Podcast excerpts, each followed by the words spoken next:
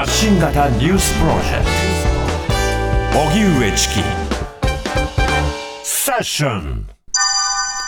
10年に一度クラスの寒波か。日本海側を中心に明日も大雪への警戒続く。強い冬型の気圧配置の影響で北日本から西日本の日本海側を中心に大雪が続き交通障害も発生しています。明日にかけて積雪が増える予想となっており引き続き警戒が必要です今日午前の3時間の降雪量が富山県入善町で20センチ、6時間降雪量が福井県大野市で36センチ、石川県輪島市で26センチを観測。気象庁は大規模な交通障害に警戒を呼びかける顕著な大雪に関する気象情報を発表しました。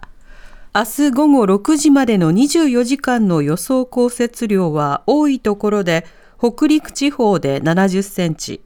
北海道、東北、関東甲信、東海、近畿地方で50センチ、中国地方で40センチとなっています。さて、10年に一度クラスの寒波、日本海側は明日23日も雪が続くということで、こちらのニュースについて、元トラックドライバーでフリーライターの橋本大樹さんにお話を伺います。橋本さん、こんばんは。こんばんは。よろしくお願いします。お願いします。さて、去年12月にも大雪で立ち往生というものが発生しました。まあ、今日は立ち往生についてお話伺いたいんですが、まあ、一般のドライバーの方だけではなくて、まあ、様々な配送の方々にも大きな負担となるのが年末年始だと思うんですが、配送の方にとってはこの年末年始どんな時期なんですか？いや一番その年間の中で忙しい時期ですね、あの、うん、イベントがこう立て続けに起きるので、はい、えーと、お歳暮ですとか、セールですとか、クリスマス、あと年末年始の福袋とかっていうのも、あとおせちですね、うん、の配送とかがあるので、非常に年間の中で一番忙しい時期になりますね。うんなるほどまた物流などにも大きな負担になるんでしょうか？そうですね、だからこの,、まあ、あの雪とか天候にすごく左右される時期でもあるので、はい、まあ、あの皆さん気を使って今あの、仕事してらっしゃると思いますね。うん。こうしたプロのドライバーの方々は、あの立ち往生対策などはされてるんですか？あもちろんです。あの、うん。やっぱり、まあ、仕事としてあの立ち往生にこう会ってしまう機会っていうのはやはり多いので、はい、皆さんその冬で特にこう寒いところあの雪が降っている降っていない関係なく、うん、あのやっぱりこう凍結してしまってどこかがこう、うん、どこかの車が事故を起こすとそこで立ち往生になってしまう可能性もあるので、はいえー、そういう時のためにその食料とかを、やっぱあの彼らの場合は2週間ぐらいあのこう中に入れているっていう人も結構いらっしゃいます、ね、あなるほど、はい、あの橋本さんは立ち往生されたことあるんですか？私はですねやっぱり雪に対してやっぱりすごくこう、まあ、恐怖心というものをあらかじめ持っていたので、うん、できるだけあの不要不急のその外出っていうのはトラックでもあのできるだけ納品の日をこう避けるとかっていうふうな対策はしていたんですけど、うんうん、それでも、はい、あの何度か立ち往生的なことはあって、うん、結構あのそうですね、あの辛い思いというか、やっぱりトイレの問題とかがすごく大変でしたね。あトイレ、はい、一応今、携帯トイレというのはありますけれども、でも、それもなかなかあの用意できてなかったりとか、使える場面とかもあったりするわけですか？そうですね、でまあ、あの特に、まあ、ドライバートラックドライバーの場合はそういう用意が、ね、できるところではあるんですけど、はい、まあ、あの本当にあの思っても見ないところで立ち往生に遭ってしまう一般のドライバーさんとかになると、うんまあ、もちろんその携帯トイレっていうのもないですし、はい、まあ、あの用が足せるかどうかっていうところも、うん、あの1人だったらいいですけど、うんうん、複数人車内にいると、やっぱりその外で、まあ、あの用を足さなきゃいけないとかっていうふうに出てくるので、はい、なかなかやっぱり簡易トイレがあれば大丈夫っていうふうにはなかなかいかないケースもあったりしますね。そうですね。その人の目線、プライバシー、匂い、いろんなものが、あのやはり出てきますもんね。うんこの立ち往生対策というのは前提として、あの雪が降らない地域の方にも知識として必要なんでしょうか？うん、おっしゃる通りです。あの先ほども申し上げましたけど、その雪が降っていないところでもスリップした車が事故を起こしたりすると、やっぱりしばらく立ち往生にこう遭遇するケースってあるんで、はい、あの一番多いのがですね、そのタイヤヤチェーンを巻く巻き方がわからないっていう方が結構いらっしゃるんですね。はいはい、あのもうあのタイヤチェーンをあの携帯している云々の前に、うん、持っていてもタイヤチェーンの巻き方がわからないっていうドライバーさんがいるので、うん、あのこの時期は必ずその、まあ、携帯あのタイヤチェーンの携帯と、あとそのタイヤチェーンの巻き方をある程度知っておいた上で外出された方がいいかと思います。うんまあ、一回ちゃんと練習して、あのつけられるぞって状態にしておいた方がいいということですね。そうですね、はい。うん。そしてこの帰省や旅行でね、車に乗られるという方も多いと思いますが、これ、立ち往生対策、まず遭遇しないこと、まあ、そしていろんなものを準備しておくことだと思うんですが、こういった対策というのはいかがでしょうか？はい、あの大大前提にですね不要不急の外出は避ける、これにつきます。うん、もうあのまああのこういう大型連休ってもともと車に乗り慣れてない人たちが道路にこう増えるんですよね。はい。なので、そうすると、さらにその立ち往生に遭遇するケースっていうのは増えてくるので、うんはい、なるべく、まあ、あのそあのこあの自分の車で外に出るっていうことは、なるべく避けた方がいいのと、うん。あと、まあ、どうしてもあの出なきゃいけないっていう時はですね、はい、あの燃料を満タンにしておくっていうこともすごく大事です。うん、うん、あとですねあのこれ結構大事なところだと思うんですけど、はい、もし車の選択ができるあのチョイスができるようであれば、はい、あの EV 車はできるだけ避けた方がいいと思います、電気自動車ですね。はい、これあのよく立ち往生している車をこうあのこう取り払うあのこうみんな解除するときに一番こう、うん、難しいのが EV 車をこうあのどける作業だったりするんですね。えー、ガソリン車の場合は、まあ、蛍光管持ってってこう入れれば燃料切れを起こしてしまった車でも動くんですけど、うん、電気自動車っていうのはなかなかこういうあの、まあ、あの災害時とか立ち往生には結構弱い車ではあるので、もし車を選べるような状態であるんであればあのガソリン車とかっていう方があの無難かなっていうふうに思います。うん。なるほど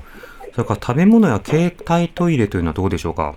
もちろんあの多ければ多いほどいいんですけど、うん、あの以前ですね、えっと、50時間ぐらい立ち往生したケースが、確か一昨年が結構大きい立ち往生があったんですね。はい、50時間 ,50 時間ってなるとそうなんですよ、あの2日以上あの、まあ、そこでガチガチにもうそこ外に出られない状態で、でね、あのどこで、その道路沿いでもどこで立ち往生するかっていうところもすごくうん、隣がたまたま側道にコンビニがあるところであればよいいんですけど、はい、本当にコンビニが何キロ先にしかないとか、であのそのコンビニも限界があるので、あのもう物がなくなってしまったっていう状況とかもあるので。うん3日から5日ぐらい、1人が3日から5日ぐらいこう確保できる、あの食料としてあの確保できるようなあの状態にしておいた方がいいとは思いますね。これまた食べ物以外ですとどうですか？えっとですね、これあのぜひ知っておいておいていただきたいのがですね、一番、まあ、あのそのスコップとか、はい、えっと軍手とか、あとさっき出た携帯トイレですとかっていうのもすごく大事、うん、あとあのいいつも飲んでいる薬ですね。はいあの特にあのよく聞くのがあの血圧とか、うんうん、あと糖尿病の治療をお持ちの方って本当にあの毎度毎度こう薬が必要になってくるケースがあるので、はい、あの外出する場合はあの外出する日にちかける2倍とか3倍とかのあの、うんうん、薬を持っていくっていうのも大事なのと、はい、あと一番あの重宝するのがですね実は毛布だったりするんですね。毛布はい、でこれ、なんでかっていうとあの、もちろん防寒対策にもなるんですけど、はい、あのさっきの携帯トイレの話もそうなんですけど、その、うん、外で用を足さなきゃいけない時の目隠しになるんですね。はい、特に男性はまだ、まあまあ、と言っても、うん、あのあまあ、隠れてできるっていうのはあるんですけど、視界をね、あの気にしない方もいらっしゃったりしますし、そうですね、はい、はい、ただ、やっぱり女性となると、やっぱりこう目隠しがマストになってくると思うんですね。うん。でそうするとあの、毛布1枚あるだけで、はい、それが目隠しに使えたりするので、うんうんであとですねこの毛布っていうのはタイヤがその雪にはまってしまった時に、はいはい、毛布をかませることで脱出アイテムになったりもするんですね。うん、うん、すごく重宝するのではい、でもしあの毛布がなかったっていう場合はあの洋服コートとかでも代用はできますけど、うん、1枚やっぱり毛布はあった方がいいかと思いますね。そうですね服ダメになっちゃいますもんね。そうですねはい。うんまたあのブランケットとかねそのサイズもいろいろあったりすると、まあ膝掛けなのか、はい、目隠しなのかちょっと調整できるかもしれないですね。そうですね。うん、うんこれまたあのいろいろなあの対応というものが必要となってくると思いますが、まあ、まずはその移動する先の天気、はい、それから移動するルートのまあ混雑状況、こうしたものはぜひ調べていただきたいですよね。あおっしゃる通りです。であのやっぱり山道とかになると天候がこうコロコロ変わるので、はい、であのなできるだけ人、あの他の車が多い、交通量の多い道を選ぶとかですね、うん、あの早くその目的地に行きたいからと言って、その裏道を通ると、あのこういうあの雪が多いところはろくなことがないので、うん、必ずあの車が多いところを選んで走るっていうのも一つの対策になると思います、ね、なるほど。はい、でも、そしてそもそもということでいうと、無理せず家にいてもいいんじゃないかなっていうことですか？はい、それは大前提だと思います。はい。う